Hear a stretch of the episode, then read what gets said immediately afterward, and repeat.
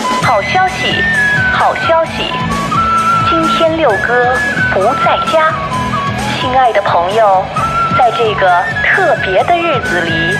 让我们珍惜这难得的时光。欢迎与我们一同进入读库插画会。插画会三二一，读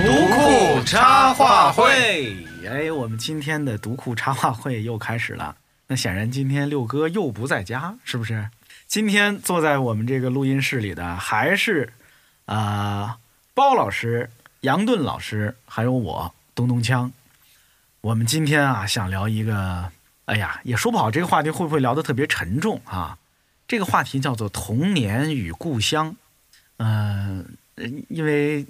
大家都有童年，都有故乡，是不是？所以我想，也许我们聊这个话题啊，大家也都能跟我们一块儿有点共鸣，或者想想你自己的童年与故乡。当然，选这个话题也是因为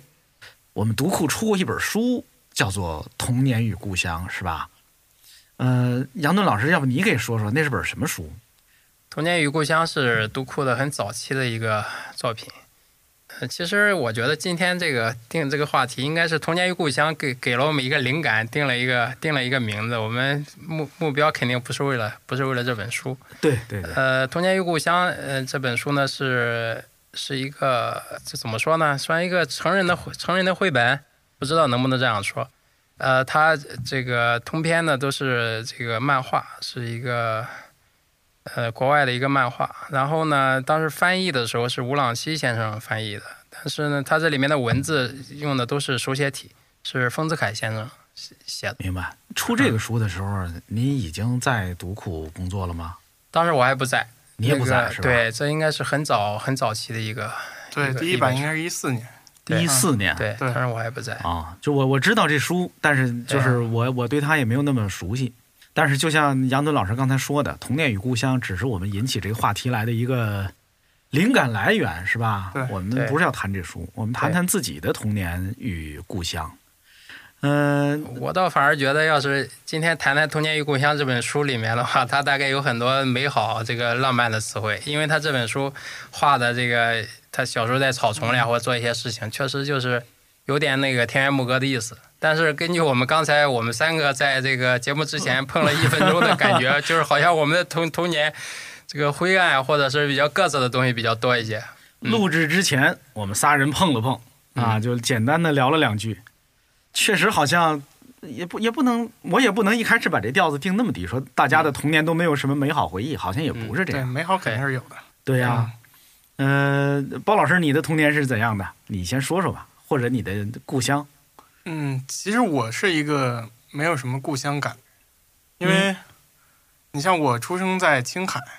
啊，青海的哪个城市？西宁，西宁。啊，那个地方就是现在可能会，比如说在西宁的本地人，就青海本地人会越来越多了。但在我小的时候，其实我身边大多数的的同学长辈，都是来自于说不同的地方，河北的、山东的、浙江的，所以大家为了能够正常交流，都说普通话，所以我是没有方言的，我也没有所谓的乡音。然后，是是是你呀、还是青海？就西宁这个地方本来就没有方言，呃，按说得有吧？就是青海是有方言的，是因为你父母所在的单位造成的，还是呃，是因为就是我说的那个原因，就是很多人他来自不同的地方，他要正常的交流的话，就只能说普通话，因为大家的方言是不一样的。但青海是有青海话的，嗯，然后青海话其实也相对来对于我来说，可能因为我小学也不会接受这方面的教育，就是稍微还有点有点复杂。嗯，然后我我大学的时候去参加那个青海老乡会的时候，大家都在飙青海话的，然后我就非常的无辜的，最后 那个就只能退出了。你不会说，我不太会说青海听话，听可以听，听能大概听个七七八八，嗯，因为青海话的语速非常快，而且也说是据说是什么像粤语那样有很多古语在里面啊、那是那那个，比方郊区的农村，他们是不是有有他们本地的方言？嗯因为你呃们，在城市，在在工矿企有业里面，有是有吧青青海青海青海肯定是有青海话的，嗯，然后牧区的话什么的，本地人都还是说青海话。这确实生啊在一个地方，但是不说他那儿的方言，这个故乡的概念马上就损失了三成功 力嗯是对的，这是的个可能就是包老师说的故乡感。啊我，像我这个肯定是故乡感最强的是吧？大家听听我这个故乡感，满嘴都是是故乡感， 对吧啊这个山东是吧？对。呃，山东鲁的西南，我是鲁西南。哪儿来着哎，？上次聊到过没有？我是那个铁道游击队那里，铁道游击队啊，不是地道战。我先声明一下，铁铁道游击队也就是枣庄，枣庄嗯因为枣庄原来是煤城，所以呢，存在一百多年前那个有煤矿嘛，然后日本人来了以后就大肆掠夺咱中国的中华的物产，嗯然后呢，就有一批这个壮士出来在铁道上这个。刚开始肯定是薅这个日本人的 羊毛，然后呢，后来就是走向了革命的道路，这就是啊明白铁道游击队的这个由来。这个你看这山东话呀，嗯最近一两年，尤其是最近一年，哦，好像和那个脱口秀有关。是对吧我觉得火起来了。对，对特别前两火年嗯山东普通话可没有那么对我有点不忿，我觉得我的山东普通话比他们好 啊，口音比他们重啊。啊。嗯，我我的家乡也挺奇怪的，就是你看我，我你是在静海，天津静海。对对对，就是我呢，跟这个包老师也有类似的苦恼。就比如我上大学的时候去参加老乡会，所嗯谓的天津老乡会，这 你想天 津北京就这么近，咱还也有弄一老老乡乡会会，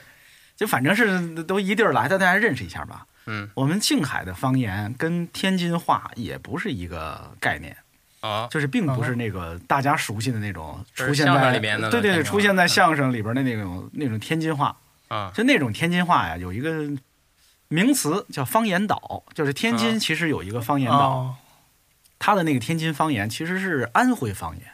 啊是当年徽军驻扎在天津，天津卫嘛，是吧？哦，他是驻兵的，那其实基本上是安徽话，哦，他们带过来的，像，对，是他们带过来的安徽话，反倒那是哦你应该参加安徽老乡会。不是哎，反倒是天津周边，像我们这些郊区啊等等之类的，嗯我们的方言不是那个所谓的天津话，哦，不是大家熟悉的天津话。我那个家乡呢就更奇怪，就比如说我，呃，我是天津静海人，比如说我买，比如天津的那种史志嗯啊，历史的那个志书，我就发现呢，里边根本就没记载我们静海的事儿，嗯因为这个静海这个县现在叫静海区了，之前叫静海县，嗯，它在一九七几年以前是河北静海县，哦， 哦，所以在天津的历史、天津的史书上就没有静海的事儿。那也没关系，天津不也曾经属于河北吗？对对对，嗯所以呢，我想了解这这静海呗，我就去买静海的那个县志啊等等嗯。嗯，我又发现一问题，嗯，就我家所在的静海县的那一块区域，原来不属于静海。原来不属于静 海。就是我再往前倒啊，它其实是比如民国时候，嗯我家的那一部分实际上属于河北大城嗯，啊，是河北大城县。对，因为我现在这个家乡静海，其实其实是由三个部分合成的一个静海，它是原来的静海，加上那个河北的大城，以及河北的清县的一部分，嗯就是沧州北边的一个地方嗯嗯叫清县，是这个清县、大城、静海。嗯三个原来的行政区划里边各各组了一部分，组成了一个新的叫静海这么一个地儿，所以我这家乡啊，就也没法往上倒了。我就是我就是我你这个故乡到底是哪，是吧？能不能说是静海，对吧？都要打个问号啊。是的，就是按现在说，我的家乡是天津静海，要我早一百年，我是河北大城人 对，是吧？这河北大城就是，如果大家看有一个老电影叫《李莲英》，姜文演的，嗯，姜文演李莲英，那还挺逗的，就是有有老乡给他送来一个孩子，说李公公，这是咱老家的孩子，啊嗯想送到你这儿来当太监，嗯是大成的。嗯这个 李这个李公公就就啊有那么一场戏嗯啊，你嗯就是我们家那边儿这这这净出净出这种，你看这个和呃，在我老家那这个这种地域的变迁好像也有点有点关联。就是枣庄这个名字现在听起来大概比石家庄还要土，啊是？吧？这个，但是在在古时候，这个枣庄那地方和兰陵实际上有点关系，啊就是现在的兰陵已经被临沂的，好像是叫费县还是一个、嗯一个县城，一个一个一个县城占了。其实最早呢，在枣庄下面有个叫义义城义城区，现在现在叫义城区，哪哪他个义他字儿？哪个义字就儿？是一个山加一个右侧上面是一个右，啊就是，义山的那个义山刻石那对个对，义义哎对嗯义山，但是义山不在我们那，就是叫义城义城。它那个地方最早这个就属于兰陵的，也就是枣庄呢，其中有一部分属于兰陵。那现在兰陵这地名还有没有？现在恢复了，好像是是原来是费县还是叫什么改成了叫兰陵，我记不很清楚了。是那个王鼎钧先生的老家。啊，就王鼎钧先生在他的书里面曾经吐槽过，就是兰陵这个名字你听起来，是呀，其实啊是当然呀静海也不错了，对吧？肯定比我们枣庄好得多，对吧？都 有文这个兰陵什么美酒郁金光。据说好像这首诗写的时候，当时就和这个这个地方是有是有关联的。啊，那这，呃，那那这个枣庄这个名字呢，大家也可能又会觉得误会呢，我们枣庄是不是有很多枣？其实呢，它就是在那开矿的那个矿山附近有个小村叫枣庄。其实枣庄呢有枣，但是非常的难吃。哎呀，我不能说呃， 呃是很好吃，但是我没吃出来它的好味道。对对对呃，不能不能诋毁家乡，对是吧？对，它就是这里面有个有个误会。你看啊你我你们的家乡的那个地名都特别有文化，都特别古朴。你像我们那个青海西宁市的几个区，就是城西区、城中区、城东区、 城北区，就是这么分的。我刚才突然发现，其实包老师，咱俩算半个老乡。啊，你看我们这静海 啊，跟这个青海啊都是有喊啊的，大喊的， 都容易没有故乡它就差一偏旁部首，啊。是吧？嗯这要在我们山东，你们得 喝一杯，是吧？得喝一杯，加深一个。说起这山东来啊，杨顿老师，啊、最近除了这个山东普通话突然风靡一时之外，啊、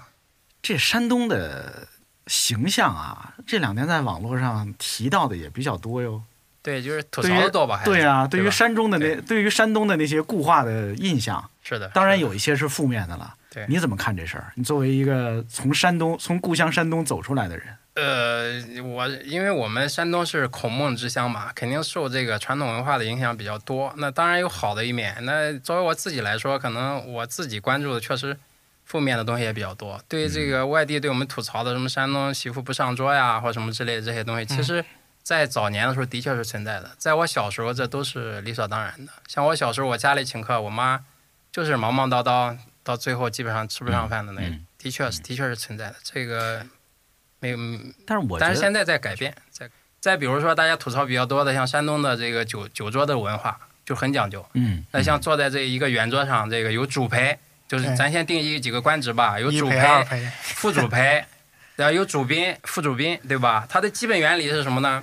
就是主陪，就是我坐在圆桌的这个最里面，嗯就是最远离门的地方。嗯然后呢，主宾、副主宾坐在我的左右手。那这个其实有合理性，因为在我们的定位的主陪就是掏钱的人。那你想想，从经济学上来讲，我是今天掏钱的人，那我肯定要把我今天想请的两个重要客人搞定啊，我要给他们沟通清楚，对不对？嗯对对对，对吧？比如强总、一个包老师，你俩坐我左右手，但是你俩是主宾、副主宾，但是呢，有些跑腿的活怎么办？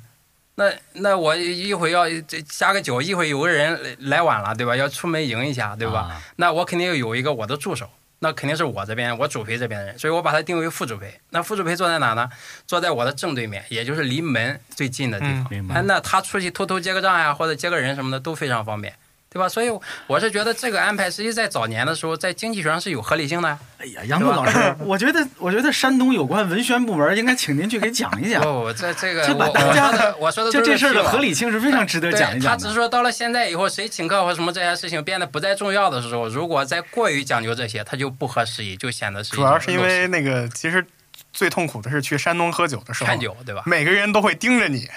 就是会专门有一个人盯着你把酒喝完。对我对对，呀，我几个月前刚去过一趟山东，啊，就是在济南，我跟几个刚认识的朋友在那儿，也算人家接待我吧，就反正嗯是我去了，人家跟我吃了顿饭。对，说实话，我采取的策略啊，就是因为我是搞不清楚嗯，啊贵对对贵省的这些规矩的。我的策略就是，我一在在吃饭之前我就跟人家说了，我说我不喝酒、啊，嗯嗯，我身体的原因我也不能喝酒，我自己对也不爱喝酒。对，那人家对对我呢还是很，人家也，我不管是看出了我的意 图，还是人家啊真的嗯就是没太强迫，遵从你的想法，嗯，就是人家就是哦好，那呃人家就跟桌上的所有人说说他不喝酒啊，咱们就随意就得了。对，但是我能从大家的眼神里看到一种失望，就是说你就是你是一个化外之地来的人，嗯，就是你是一个蛮夷之人来到我们这 儿，算了吧，那我们今天就不讲规矩了，就乱喝吧。大家感到啊、索然无味，我觉得有一点儿，但是我也真没办 法。他这个喝酒这个，因为我原来在山东工作过十年的时间，就我也体会过，就是他，他这里面也有他的这个合理性。你有好朋友在一起，就是有些场合，就比如说你不愿意喝酒，实际上有的时候他真是就是感情不到位。那你比如说呢，一个这个商务所谓的商务场合就不太熟悉，甚至我也懒得懒得应付你，懒得怎么样的，对吧？那就那就不喝。如果别人这时候劝你一下，就特别难受。但是呢，你比方你回到像我回到所谓的故乡，回到老家以后，喝多的情况，那比方我遇上我的老同学或老朋友，那就很容易喝醉。嗯所以酒不自人，人自醉嘛。在我看来，都是自己、自己喝醉了，那你就高兴啊，那就处于一种非理智的状态。嗯嗯那你像你像你到济南去，那你和这个朋友在这里，我相信他为什么会觉得有点失落呢？是因为在他判断里面或者下意识的判断里面，认为你是还处在一个特别理性的这个阶段。对这事儿啊，它它可能不只是个这理性，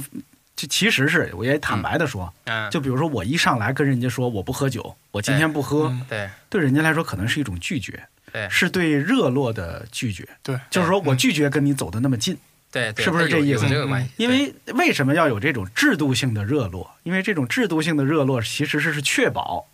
哪怕有人不好意思，哪怕有人嗯啊是是不愿意那么热络的，我也能对靠这顿酒把大家的关系、把大家说话的语境拉近一个层次。对对，有些话不喝醉了就是说不出是来的，是的，对啊，那个对喝醉一回啊，那个关系的亲密程度就是不一样。对嗯。嗯这个可以理解啊，我们理性的理解它。所以得体不得体，关键在于合宜不合宜，就是你俩关系到没到这个地位，对是到没到这个地步，对吧？那你真是老同学在那在一起，有时候不喝你也能感受到那个热络啊你本来就不该是热络的关系，你非得搞得很热络，这就有时候就就过火，对就不对就让人就不得体，其实就是让人讨厌的，就比如说这种啊繁琐的酒席文化跟对酒席制度对，让人讨厌。所谓讨厌的那些人，就是拒绝这种制度化的热络的人。 那对吧那我再举一个，就我们那里大家可能抨击的这样和酒桌有关的陋习，它真是让让我我也觉得非常讨厌的那种，其实就是有有预谋的，嗯通过某一种其实并不合宜的方式达灌到醉自己你的目的的，对对吧？嗯比如说今天包老师是我们的客户，那我和我和枪总我们就之前商量，我俩主陪副主陪，咱一定给他喝 好。所谓给他喝好，不是说让喝的让你高兴，而是说一定要让你让你让你喝醉，然后喝达到成神我志们不的清，对吧？神志不清，甚至稀里糊涂答应我们什么事情，那这种时候就找各种借口，就说包老师，你看你是西北人对吧？我是山东人，我们是都是北方对吧？那肯定咱得先先先喝一个。那过会儿又开始找了，包老师，你看你你几几年啊？哎呦，你九零后，咱俩年龄差别这么大，难得在一个桌上喝酒，对吧？找到了一个不同点，哎，咱得加深一个，对吧？嗯啊、这 个然后呢，过会儿又找到一个，一看，哎呦，你看我的头发这么少，你的头发这么多，对吧？你这个值得尊敬，我得给你端一个，对吧？哎我先干了。哎，对对对，就是各各这种理由哎听。着不像喝酒，这像大家来找茬 儿。对他就是这种，他就就会让人非常讨厌。那因为特别有的人对这不熟悉，又碍于表面的情面，拉不下脸来，有时候就搞得很尴尬，非常的难受。这个确实是嗯不好。但是我要在这里声明一句，就是我的家乡现在这种情况很少见了啊、哎，我说到喝酒，我突然想起来，你们家乡都有没有什么吃的东西？就是好吃因的，啊为我是吧我好我吃的唯一的让我觉得就是对家乡有有一些留恋的，就是吃， 哎，那就是食物。 来哎说这个说说起来有温暖了， 这个啊青海美食，包老师，对青海有什么？呃，我最想念或者说每次我回去一定要吃的是一，比如说有羊肉串儿，啊、嗯，你好像对你们的羊肉特别自啊豪。对，因为我在我的看来，就是青海的羊肉串儿的烤法跟其他地方稍微有所不同。哎，啊嗯不同在哪儿？你像那个北京，比如说有很多新疆的馆子，它的烤法就是把羊肉就是直接呃在火上烤，然后撒干料，然后这样呢，羊肉烤出来的好处呢是外焦里嫩嗯啊，就对如果烤的好的。但是对于青海来说呢，它是湿烤法，就是嗯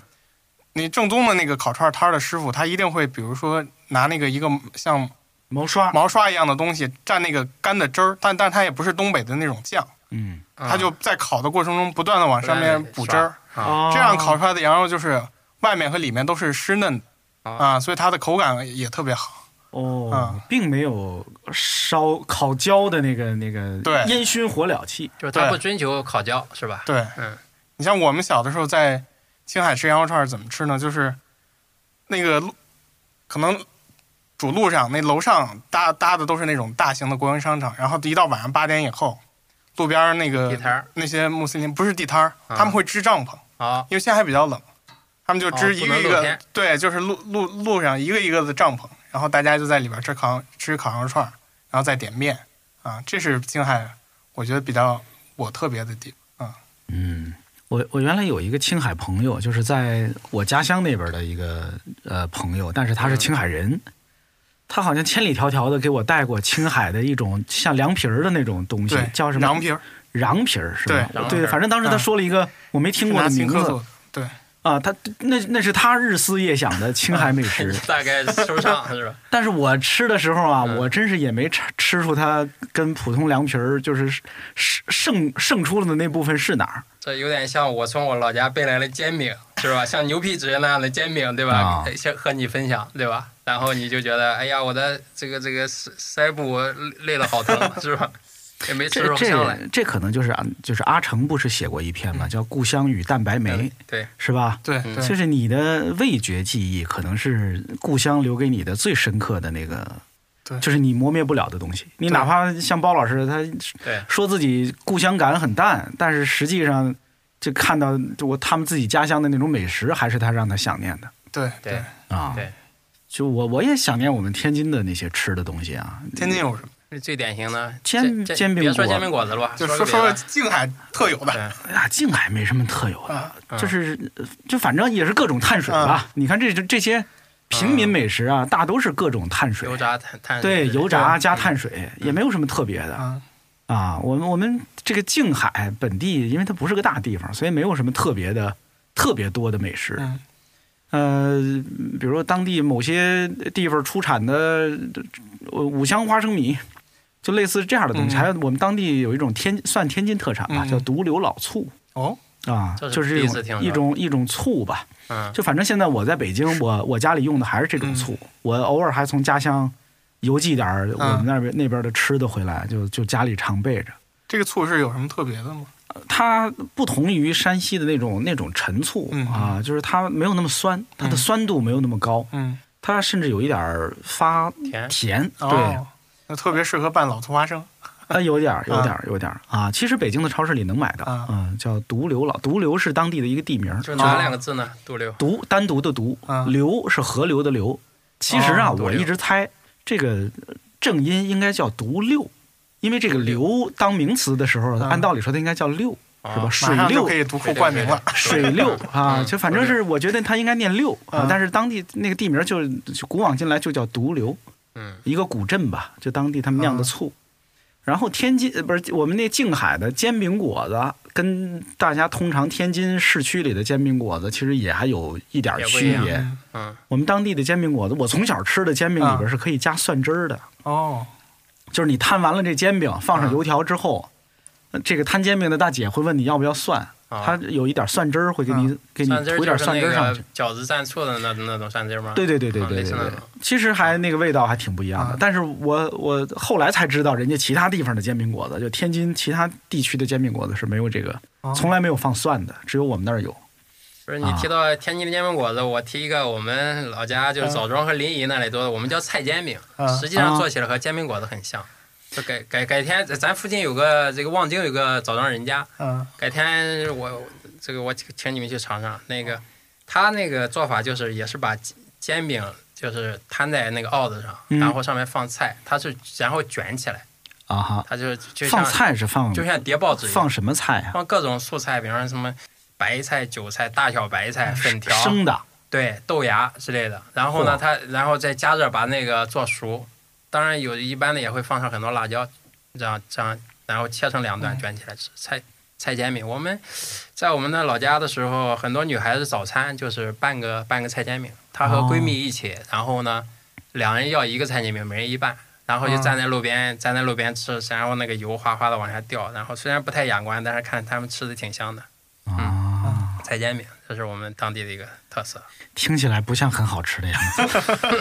是不是？我猜，哎对 我猜那个菜不会特别。别熟吧？这样呃，别人家的这个这个这个美食或者故乡的这个这些东西，想念的东西，都是他说起来流口水，嗯对吧？我们听起来流啥呀？ 是吧？反正是没没，要么没感觉，要么很嫌弃，对吧？哦对嗯，对，就是天津经常被天津人念叨的一些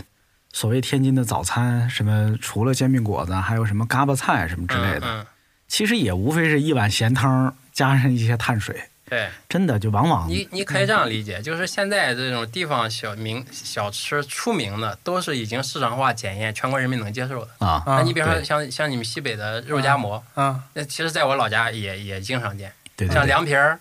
对吧？也有像米线，对吧？嗯但是煎饼果子就是在我们那里的确是的确是没有。但是同样，我们那里的菜煎饼也不可能打到天津去，对吧？但煎饼果子呀，按道理说也应该是山东起源的吧？是吗？它，我觉得它顶多是在，顶多是在天津发扬光要大说起来和煎饼有关，或许是和啊，这个山因为东这太像山东的因那为个了。我们那吃菜煎饼，其实其实我就是说，有些东西它在早期它都有一定的合理性。首先，我们山东像我们呃鲁南为什么有煎饼，是为了保持保保证这个主食的储存问题嘛？嗯因为煎饼它很容易弄干，或者用嗯嗯鏊子上腾干。对，然后那烙煎饼的时候，那因为烙煎饼很费劲，它要和上糊子，然后都然后一烙半天，好几家人合在一起烙。嗯，然后呢，这是怎么做饭呢？就不好做饭，不好做饭怎么办？那就干脆在这个在在这个煎饼上还放点菜，放点菜完放了菜怎么办？不能直接吃呀，那肯定得卷上。那我相信早期就应该是这样发明的。然嗯后呢，后来发现这啊样还挺好吃，那就开始变成一个一种专门的食物，啊，对？吧？我突然想起来，煎饼果子有鄙视链嘛？煎饼果子鄙视链 就是，煎饼果子鄙因视链为我们羊肉是有鄙视链的呃和菜煎饼互相鄙 视，反 反正 正天津啊有一大堆就是煎饼果子原教旨主义者，啊，呃就是后来通行各地的煎饼果子，比如你在北京能吃到的煎饼果子，嗯，百分之九十是会被天津人唾弃的那应该应该啊。第一是里边加各种非原配方里应有的材料的嗯，比如说什么加辣条的、就是榨菜呀啊放香，菜对的、嗯对什么加榨菜的，这这这可可笑对 对，可笑 啊！然后真正的原教旨主义者就只吃天津的那种标准的。啊、什么绿豆面的啊那面哦要是绿豆面的，啊然后那个中间应该是加油条的，那嗯薄脆也行啊。那薄脆后来也通行了，但是我小时候吃的基本上都是加油油条油条的嗯啊，就就反正嗯就是北京的煎饼果子不配叫煎饼果子。但是最近两年，北京每年，比如今年那个春天我也去了，在北京有有啊热心组织啊举办北京天津煎饼节，嗯，就是会弄一个大院 儿，啊，呃，北京天津各呃找一些那种优秀的煎饼摊子煎饼文化传承者嗯嗯来这儿摆摊儿嗯啊，就是三四十个嗯，大家同台各较种量，风格的煎饼。嗯嗯有五星级酒店的煎饼，也有嗯真的普通街边摊儿的煎饼，嗯大家就争奇斗艳啊，嗯还挺有意思的。我去过，我今年的去了。就嗯没有没有出台这个什么煎饼果子什么什么标准，天津什么制造标准？出过呀，嗯过呀出过，就是吧？就就嗯前几个月出过的，嗯但是也就是民间协会这种，对就对嗯饮食协会出的吧，对就是一个标准做法嘛，对，是吧？它这个就是官方有的时候它也有些商业上的目的，是吧？嗯把它固化下来，对然后对嗯呢，商业宣传。反正我们枣庄也出台过什么菜煎饼的制作标准，甚至还在网上引起了吐槽，因为他当时还规定了这个制作者的年龄，什么四十五岁以下什么之类，好像还被大家吐槽了一下。啊，还要规定制作年不知龄，道什么原因，我记不很清这个细节，嗯好像那就个是去四十年五，岁以上手就抖 了，谭咏云，不知道而且做完之后不许上桌 吃。哎呦，这个太他肯定不敢。现在这嗯嗯，现在确实基本上不是。现在但是现在在我们那遗留的就是基本上。像过年啊，有些来到外边的这种男宾客比较多的情况下，基本上就是也是男女分坐，这个说实话还是比较封建的，就是就是男的一桌，女的一桌，就现在啊基本上不不太会存在就是女的是不上桌这种情况，但是确实是分开的，仍然是哦，比较，除非是特别近的亲戚，比方说这个这个什么自己的弟嗯弟也来什么这样的好一些，稍微隔一层的亲戚，那些表亲来了，就基本上就是男女各坐一桌。这种男女分桌什么之类的，包老师在你们的家乡有吗？我们没有，我们是就完全全没有这个嗯概念，只是说，比如听我姥爷他们那一辈，嗯他有的时候吃饭会说一句，说过去怎么怎么样，是嗯，都是分桌坐的之类的，但那都应该那是你比你很早祖以上前。是在在再往上数几代是籍在哪里？籍贯是在河南，就是河南我姥哦姥姥那爷爷应该奶奶是都是河河南的，可能哦跟我跟们山东应那该有点差不太多。对，和我们那有点嗯像。嗯，对，我我就刚才我就一直没好意思在网上说过这事儿，就是我、我家那边儿就是嗯我、那就别别给天津抹黑了，嗯就是我们这个泛河北文化圈儿吧。 嗯，我小时候啊也是就是男女分桌也有过，的嗯你不是是因为第一就是大家庭人口太多了，嗯一一呃就是客观现实就是一张桌坐不下，对三十个对人怎么坐一个桌呢？对，对，那怎么分呢？最后就变成这个男女的分区分啊，在于男的喝，就是在这个传统的习俗里边，男的是在一块儿要喝酒的，一喝就两三个小时的。喝酒的和是不喝酒的分对，开，其实是按照这个分的。对对对，但是确实是也很少有女中豪杰是坐那儿喝俩小时白酒的， 嗯少有对啊，就就对就是这种情况是有的。所以它就客观上变成了，嗯，就是有这么个情况，是吧？嗯，呃，故乡，我们一直在谈故乡，没没谈童年，童年。是吧？我们不嗯是童年与故乡下吗？面进入这个灰色部分 啊，嗯咱先这么说吧，你们在自己的故乡待到多大？从故乡出来的呀？呃，我的这个时间很长，其实，其实我像我出生，其实我是在东北，啊、诶我现在背一下啊，七七二，我爸是闯关东，标准的闯关东，就是就文革前，啊，呃，我是齐齐哈尔是富裕县，什么东兴大队，反正这是我爹告诉我的。我还我自己并没有去过，我是三岁的时候从东北回来，但是我对东北毫无毫无记忆，也就是我三岁以前没有我记住的东西。三岁之前的记忆都没了。对我记住的东西肯定是在在我山东老家这里，那里是我的老家，就是说三岁的时候回来的。我印象中，我记忆中最早的一个镜头，我自己感觉最早一个镜头好像是分地的时候，那我估计应该是八零年左右分地的时候，我爹扛了一个什么东西啊，反正从那个田头往家里走，嗯我好像跟着他，我就是有这么一个场景化的记忆。嗯，我在那里待的时间就很长了，我是长在那二十九岁，然后我才来了北京。嗯二十九岁之前一直在家。对，一直在家枣乡庄，从这个区到那个区上学什么，我就没出嘛。我是包括上学我都没出，没出枣庄，坐火车当时都很少。然后来的北京。嗯对，嗯，所以我这个我的这个童年啊，这个其实我我还是得说，就是我觉得，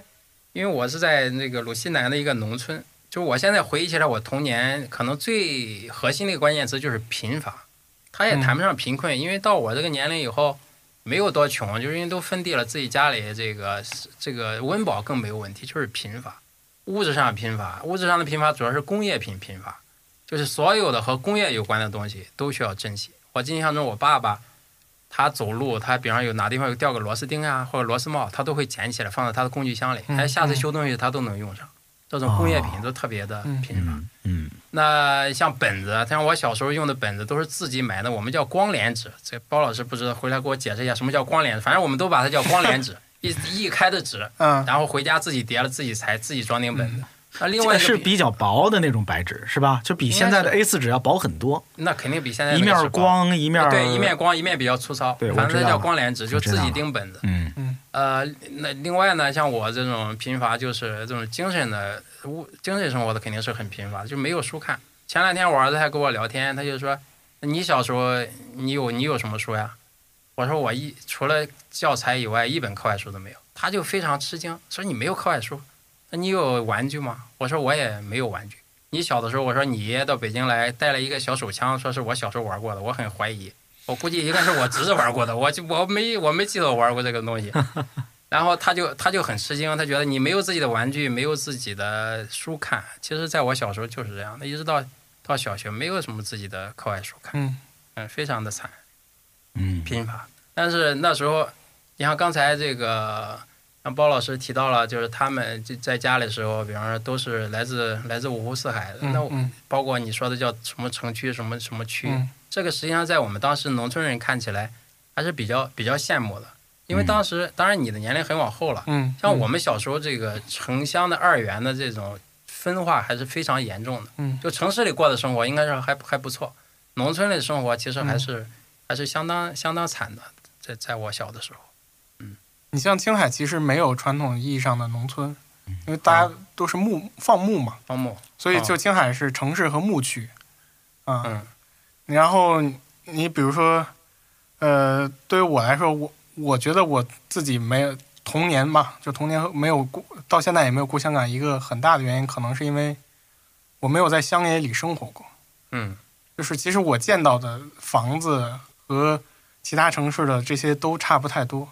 然后我也没有感受过像《童年与故乡》的那个书里，甚至说海地有一些嗯那个文艺作品里表现那种什么阿尔卑斯山的河流、阳光，这些都没有照沐浴过。我就看到的都是房子，你也没去过牧区是吗？就小时候就没是有在城市里的孩子也没有理由去去牧区看看没有是吗他没有因为那会儿其实家里也没有车呀、什么的，交通工具就是自行车，也不太可能去太远的地方。我其实到现在也没怎么去过牧区，但是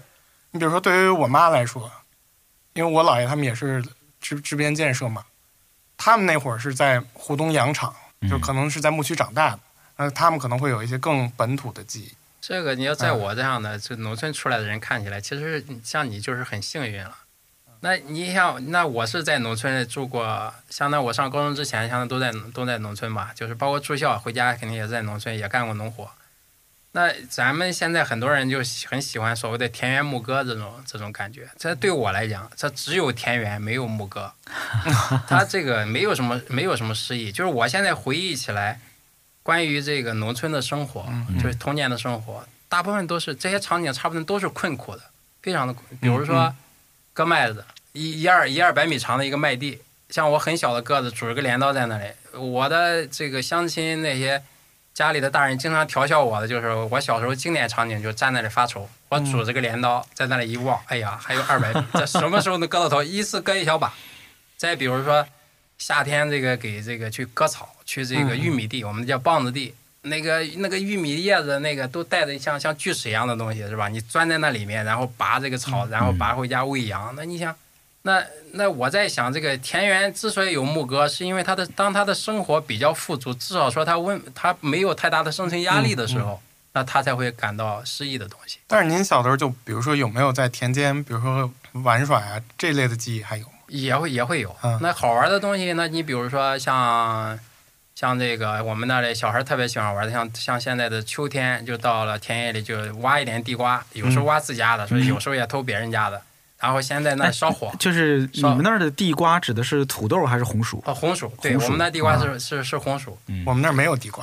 我们那叫芋头我。们其实我们那那这个名字很乱，我们那叫芋头，啊，稍微正式点名称叫地瓜。我小的时候没吃过红薯。但是嗯哦，是吗？对我，我小的时候一直吃的都是那个白薯，这是白瓤儿的，白瓤儿的。啊啊啊我就是直到来了北京，我才吃过红薯。就是一我一过去，就是因为青海北黄瓤儿的。对，对白黄红但都有但其实这嗯它它只对也它只差是个多不同品种，对对对，是它都吧？都这样但叫 我觉那个白薯那口感真的是特别沙，你知道吗？嗯就完全不对，一那样。不一样，不一样。就是我们那，你要说稍微的浪漫点的，那就是在那里，然后用那个土卡拉堆一个小塔似的，在下面烧，嗯烧都烧红了是吧？嗯然后你把那个芋头放在下面，用灰把它烤熟嗯哎，，对，往那一砸，然后呃，然后这样的一有。但是我想说的意思就是，就是因为你那个生活压力太大，困苦的东西太多了，所以你就没有时间感感悟它。那你像，那你没有多少时间去玩儿，呃，那个像像那秋天，刚才我提到了芋头、地瓜，那我们呢基本的做法是要把地瓜卖不出去，就要把它晒成地瓜干儿，嗯，那就得用那个机器弄把它弄碎，弄碎你就在那晾，一片片的扔在那个土地上。对，然后我最烦的就是到了夜里，秋天要下雨的时候，本来就是凄风冷雨，然后被父母揪起来说下雨了，赶紧去收收地瓜嗯干要儿，收它 因为地瓜干儿不能不能淋嘛，对对，对吧？嗯当然这可能也和性格有关系，因为我我虽然我自己感觉我没有什么牧歌、啊什么诗意这些感觉，但是我父亲按说他的生活要比我困苦，因为他压力更大嘛，嗯，他一天可能得工作十几个小时，而且他身体也不是很很好。但是呢，他你看偶尔的，他可能还还有点弹个琴呀、或者弄还或者是他自己鼓捣点他自己的这个什么这个这个这个小小机械呀、他他弄些哎弹东弹西。什么琴呀？我爸是挺有音乐天赋的，他哦基本上各种琴都会都会几下，什么二胡呀、板胡、京胡，他肯定都会拉。嗯嗯哦他还自己也能拉点小提琴，他也真能好拉。真好。他他有时候还，比方说在我家里自己弄个小假山呀，或者种个花园，啊他啊可能也和人的性格有关系。嗯我嗯反正我父亲他还是相当于在生活中还是有点这个诗情画意的，有不能情说，趣，啊，对他有情嗯趣。过得有情趣。所以呢，像我刚才说的，我认为主要原因是因为贫乏导致我没有太多情绪，嗯其实不一定，他可能和我个人的这个性格有有关系。嗯嗯呃包老师，你在家乡待到多少岁啊？我差不多就是待到十几岁，然后我中途嗯在河南上过几年学，后来就来北京了。啊，在河南上学。对但对那回到老家上过学，对，因为刚那会儿我爸妈工作太忙了嘛，就跟哦我姥姥姥爷去河南上学。嗯，他们肯定说我们你在高考教育各你高考是在哪儿考的啊？回青海嘛，因为我户口还在青海。哦，这个严格的讲也算一某种意义上的高考移民、啊。高考移民但是我不是在那个青海长大的嘛，对啊，对对，是是是我。不是说那个从河南移过去。对，嗯，现在还常回家乡吗？你们？现在常回啊，就是每年都会回去。嗯，因为河南只是说跟我姥姥姥爷生活过嗯十年嗯啊，然后呃，更多的是还是在青海。你现在回一趟，现在到青海多长时间了？现在就快了，现在如几果个小时坐高铁到兰州转车的话，大概十个小时，十个多小时就能到。啊，那还是比我、比我们远对得，但是多我是上大学那会儿，最长可能比如说临时客车得三十多个小时，啊，那会儿坐的硬座，基本上一一一天就是你整个三十三个小时没办法起来，嗯也不能吃东西，也不能上厕所。嗯，我我是你还是经历过硬座时代的是吗？啊对，经历过上大学经的历时候过经历过。我是我就想说我，你看我这家乡是在天津，我现在呢、就是在北京生活。其实我并没有特别远的离开过家乡，对，我现在还经常回天津呢，因为开个车一个多小时，比我上班的路长不了多长。没错，然后呢，我我唯一人生里边有一个阶段离我家乡较远，是我大学刚毕业之后，我在上海工作过一年。哦，当时啊，北京到上海刚刚开通了西发招致的卧呃铺动车，啊嗯呃，从北京到上海要十一个半小时嗯，啊。那时候已经觉得是就是因为哎它呀西发招致也也挺舒服，对对对，是超级惊人的高速了。嗯然后从上海坐火车回天津或者北京这边儿，我还坐过一回慢车，那个慢车是要二十五六个小时的。嗯，那是我人生可能就坐过那么一两回吧，就是那种嗯长途的硬座对绿绿皮火车，每一站都停。对，就那时候觉得啊啊是离家乡远一些了，但是除此之外，我其实并没有真正的离家乡特别远。由于我这个离家乡近啊，我跟嗯家人之间的互动也还挺频繁的，嗯就我经常隔个一两个月我就回去一趟，什么就之类是的对。你来讲就没有太强的离家的感觉，能这样说吗？呃，对呀、而且这个北京、天津，这是离得也就是风土人情差很接近嗯的，也还没有那么远，是吧？它它固然是不一样，这个帝都怎么能跟我们那个对这个荒郊野外、这 个穷山僻壤一样呢？但是它确实是不一，确实是还是比较接近。但是我确实也并不是特别留恋故乡、特别爱故乡的那种人。我也我不知道是我不应不应该为此惭愧啊，就是好像没有特别的说呀，家乡真好啊，我特别喜欢它，特别留恋它，特别想回去，或者特别想、这个、呃，这个我我也类似，我也嗯但是我、我比我比你思想先进一点，我确实感到了 惭愧啊。这个我觉得河南河是河南这嗯个北方的这种物产土，这个包括这个这个风风情啊嗯这个有故有关系，因为你看现在偶尔出差到南方去，嗯我觉得南方。呃，那种风景也好，或者它这种水土的这种对人的这种哺育也好，嗯更容易让人产生这种依恋或者说感恩的感情。嗯因为嗯在我看来，小时候这个生活太太困苦了。那你从土里刨食就是非常的、嗯非常的、非常的困难。对那个，因为那时候机械还没有普及嘛，对吧？主嗯要是又、又分田到户，各家活都、都自己干，这个相当的。你要到南方以后，你你包括像像去昆明或什么，从举极端的例子话说，人家树上结个香蕉摘下来就能吃，对吧？这个咱这一年四季在那里结，咱这里呢，你像我们那里一年得就种一季小麦，种一季玉米之类，还是还是蛮辛苦的。啊，我我想起一件事儿来，就是我当年人生第一次来北京，嗯啊、也是也得十几岁了。那时候，呃，坐在车上，行走在北京的，我我不确定是三环路还是四环路上，嗯嗯就远远的看见那边有西山啊，嗯北边也有山。嗯嗯，哎呀，你知道，在我家那个地儿啊，就我是从小是没见过也山的，是平原是吧？嗯平原平原就是嗯从小没见过山，没见过那个特别大的河流，嗯，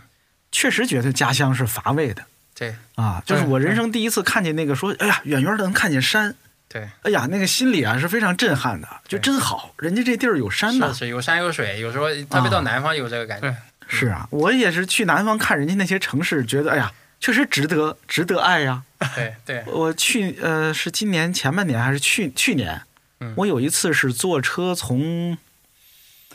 啊从哪儿去江西来着？是从湖南去江西吧，还是从哪儿、坐坐火车？嗯，一路上就是在山里边穿行，嗯嗯哦，太美了！你看那个颜色就能看出嗯来，对吧？咱这边以灰为主，人那边越来越绿，越来越对绿，，是我吧？就觉得啊，这这个家乡要是这么个地儿，那是很值得爱的对，是吧？那你这，那你去了城市，你是会很怀念家乡的对啊。我我看那个，不过呃，这南北差异，我看那个许卓云老师写的那个《万古江河》里面，他有嗯个观点，我觉得应该写的，至少我是符合的。他就是他就对比黄河流域和长江流域嘛，嗯他就发现这个黄河流域的这个生存其实更艰难，但是这里的人他更安土重迁一些，就是他反而就是，但我我来想这个事情，我记不清是他的观点还是我我应该是应该是他的观点，就是其实就是因为他眼前的生活困苦，所以他降低了他对他这个未知的那个憧憬。嗯嗯那因为他眼前他过得太不容易，他这个地种了几年才种熟，才产一点粮食，所以他对远处他没有美好的想象，他就会觉得那里可能更贫瘠，我需要再再去种，所以他不怎么迁移。其实像我们老家那人就不太喜欢迁移，嗯包括外出打工，当然现在也有，嗯，但是我嗯相比南方要，我觉得要要要弱很多。对嗯那你看我像我前几年还听说像福建。就现在这个，我们已经发达到这个地步了，还有很多人就偷渡到到到到国外去，嗯是？吧？这在我老家是绝对不可想象的。对对对对哎借钱花多少钱，上十万块钱，说是为了偷渡到，就为了换个 环境到国外生活，这在我家是几乎不对不可想象，我我的家乡也好像很是少吧，？对，就很少不太外出打工的，对，不就太很愿意少外出去出打工的对。对。去别的地方都很少。那南方呢？我在想呢，他因为眼前的生活，他过起来很容易。他觉得，哎，你看香蕉可以吃，地里随便种点这个菜都都可以吃。那他可能就会觉得，我到别的地方去活起来也不会很难，可嗯能有这样的心态，反而让他们很潇洒，也说走就就就就走了。嗯，觉得他这个对比对我挺有挺有启这发。是不是和交通也有关系？你像对于青海来说，就是出去特别难， 然后出去也特别远。嗯嗯对，要说也，反正我们在东边嘛，所以交通应该还还可以，因为一直是金，很早就嗯有金浦县了嘛，对对对，吧？金浦县正好就金浦路县过路过我家那，也路。过我的家乡，对啊，这嗯就这样南北就串起来了。 对，您您俩又可以串起来喝一杯了。 对对对对，这要是嗯嗯，共同点不同点也可以找到好多个了。从青海出来很难吗？为什么我怎么觉得好像青，在我的印象中啊，青海还是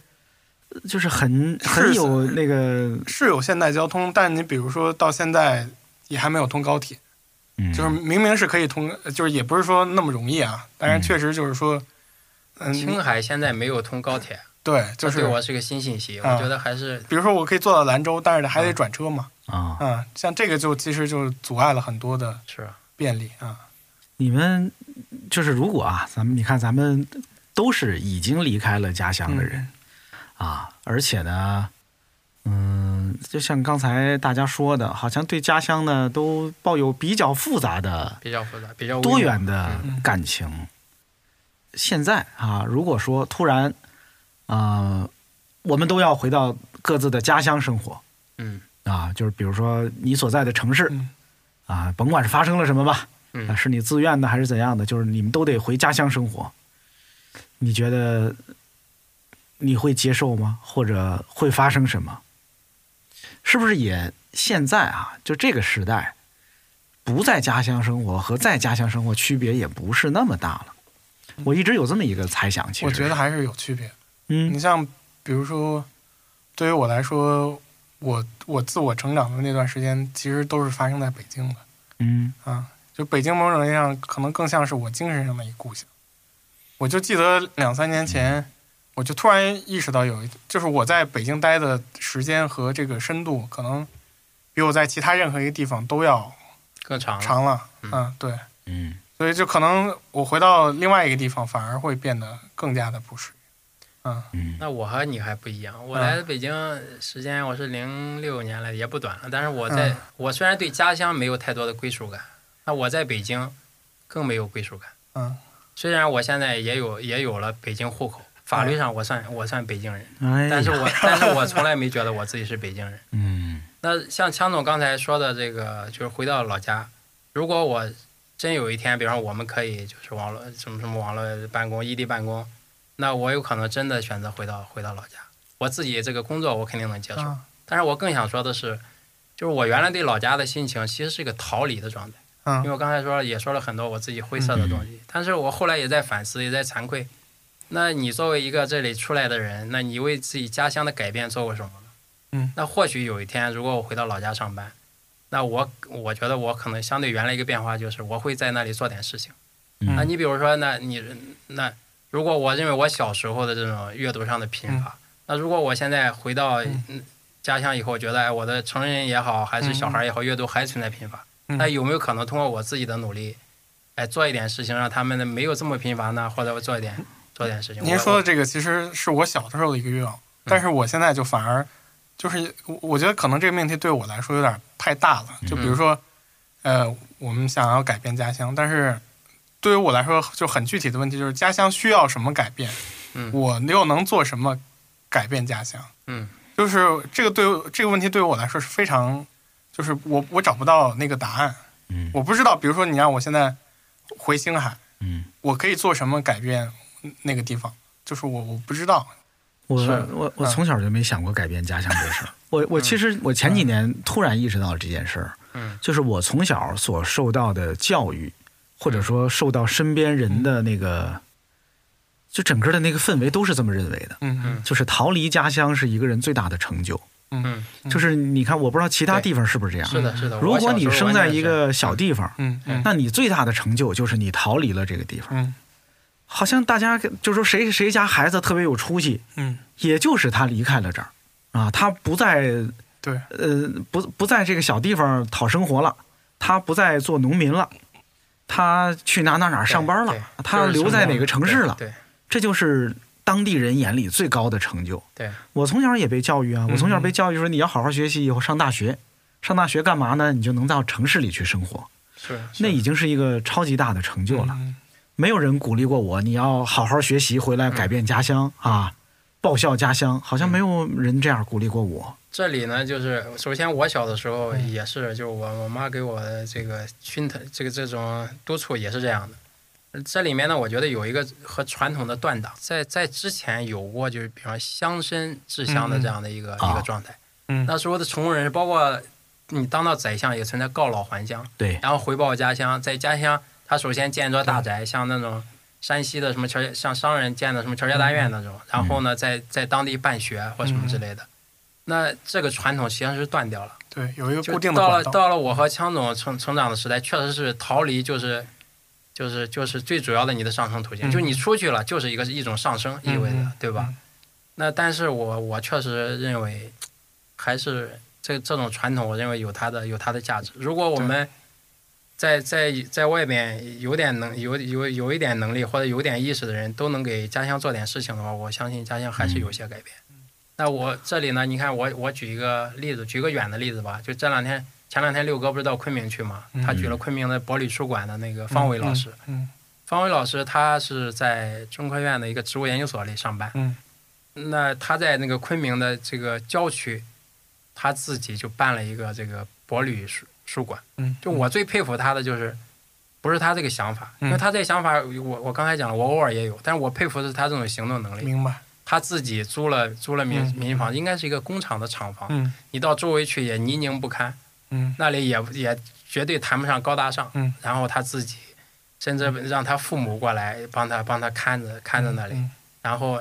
其实你去看它经营上也应该说也有一定的困难，它也对没有没有多少也没有多少人流，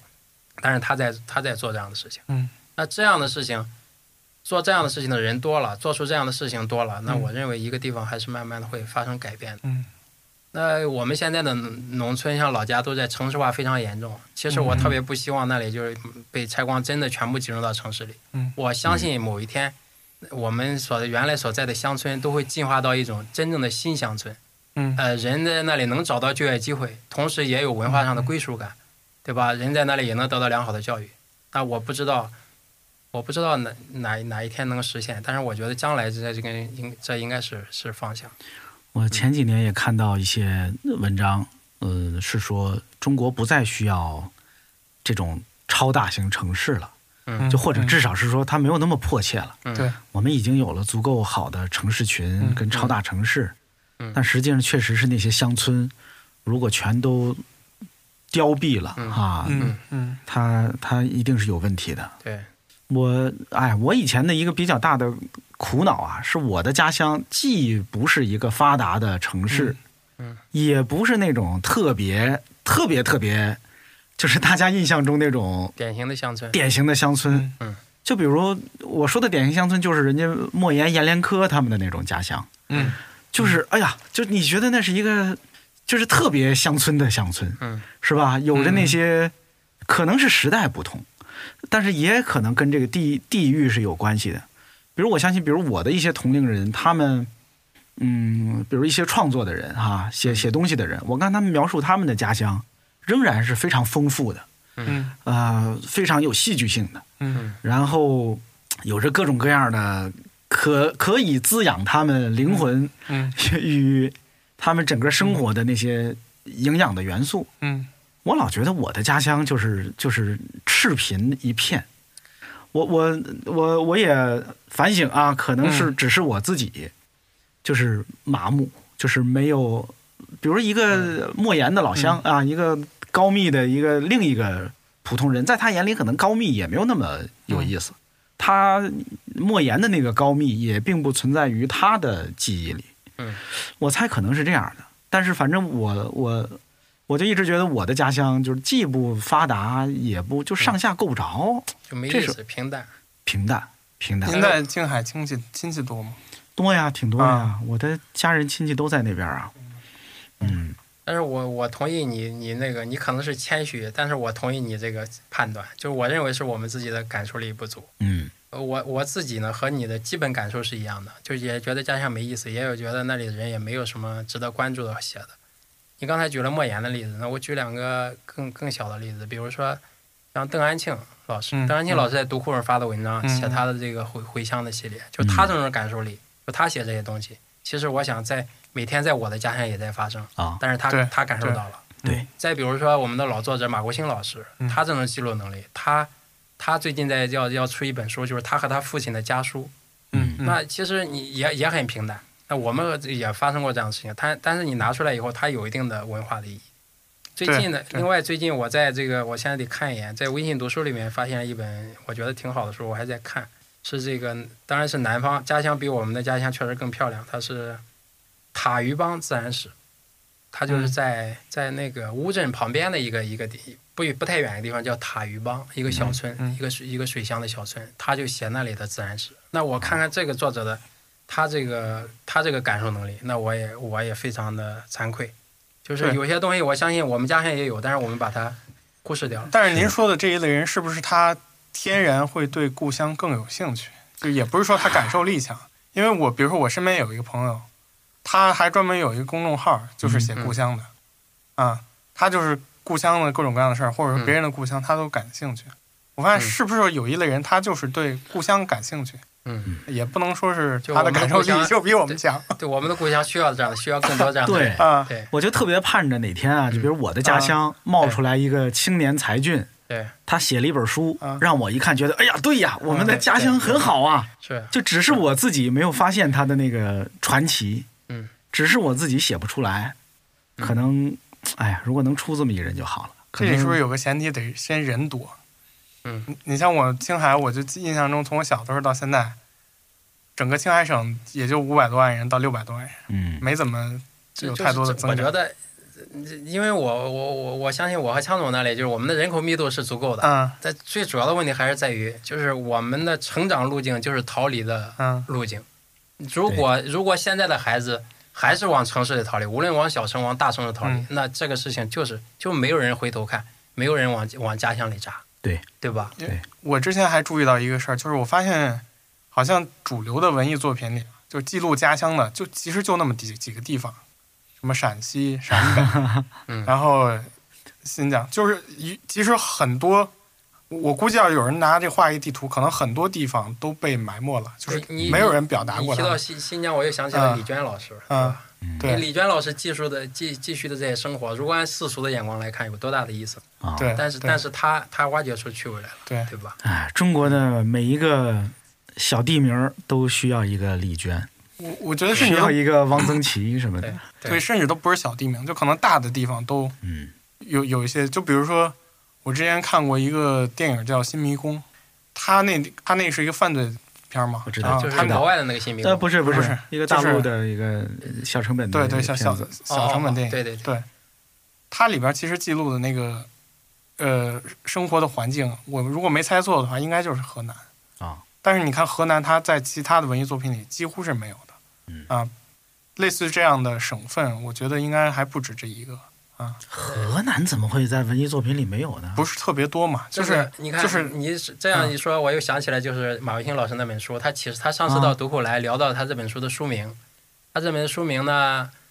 呃，最早是李建新老师给他一个建议，是因为他是当时他在郑州上学嗯的时候家书嘛，他就借用了一李春波的那个一封家书的一个说法，说我在郑州挺好的，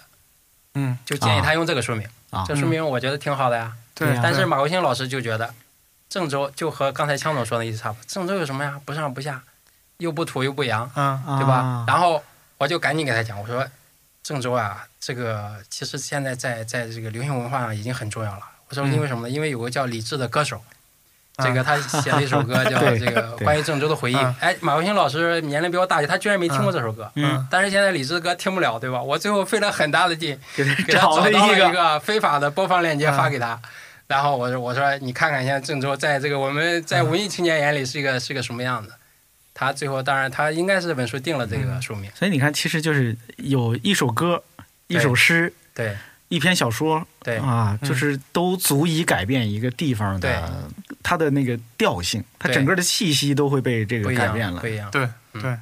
所以我们我以后再看见，比方说他叫刚才说的叫叫鱼塔鱼帮，塔鱼帮嗯塔鱼塔就是高塔的那个塔塔鱼帮。那我以后再看到这个，我肯定就很有兴趣到到这地方看看。当然实际上也没看到，他已经对已经拆掉了，对吧？是嗯的，是的，我我有的时候碰到一些人，就是他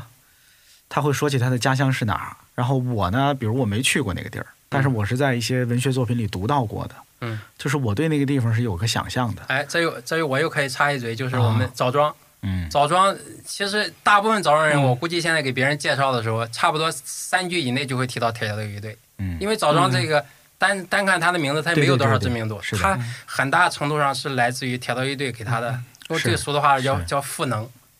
其实呢，铁道乐队人家那个主战场，人家打是在这个呃微山湖，嗯，微山湖打的时候，微山湖属于济宁市，已经不属于我们啊，微山湖不属于对，枣已经庄啊不属了于我们济宁市嗯，但是等于这个铁道乐队这个 IP 被我们这个枣庄占了嘛，啊对吧？我们就比较占便宜。对。就是有很多人他自己对于那个他的家乡曾经被文学化的描述过哈、曾经被文学化过，他自己也不一定清楚对，啊。我碰到过一些我忘了是哪儿了，就是我说哎呀，你的家乡我知道呀，嗯，谁谁谁写过呀？他是吗？他说那我得找来读一读，就是他们不知道，是嗯有很多这种情况。哎呀，我们也不能光靠文学来拯救故乡哈。我们就是，其实我觉得杨顿老师刚才说的那个特别好，嗯就可能得就不能每个家乡都把走出去当做这个对家乡告诫他的孩子的唯一的一个对讯息对，一句叮嘱。啊但是我也我要反过来说一句，如果我现在还在家乡生活，那我教育我的孩子的时候，我肯定首先也让他走出去，因为因为现在这个惯性还在还在存在。嗯嗯，那那所以从这个意义上来讲，已经走出来的人，我认为确确实我自己做的也不够，应该嗯唱个高调吧，就是说多往多往家乡多往家乡看。我呃我乐观一点，乐观一点。我有一个乐观一点的，嗯判断就是，其实现在即使一个年轻人他不走出去，他在他的家乡，由于现在有了互联网这个东西，由于有了这么便利的人与人之间的沟通和连接，我觉得问题也不是特别大。就现在是真的可以做到秀才不出门，能知天下事了。他跟别人有非常紧密的连接，就是一个我云南某市的青年完全可以活在北京，就让他的灵魂活在北京，完全没问题。我觉得现在是给了人这样的可能的。嗯，我觉得你的肉身是不是离开你的家乡，啊，也许在未来变得不是那么重要了。就是我刚才在设想那个问题，就我问的那个问题，如果让我回到家乡，说实话，现在即使我回到家乡，我也活在北京。你活在互联网上，对的，我会在我的精神仍然活在北京。我之之前在上海工住的那一年，嗯我仍然是活在北京的。就那一年我，我会知道北京在发生什么，因为就是好像你的灵魂还是留在北京这个地方的，还是现在的时代啊，给了大家这样的可能。咱们今天先聊到这儿，好，好呗。好我们今天聊的童年与故乡啊，我们有点沉重，对不起大家。哎还行，没有那么沉重。我们聊的最后还是乐观的啊。嗯，我们的读库插画会，今天我们就先闲聊到这儿，下回又不知道是换谁来聊了。反正六哥不在家，我们就开始聊，是吧？好嘞，大家好再再见见，，各位。再见。再见。亲爱的朋友，欢乐的时光总是特别短暂，美好的记忆却永不会消散。今天的读库插画会到此结束，让我们相约下次再会。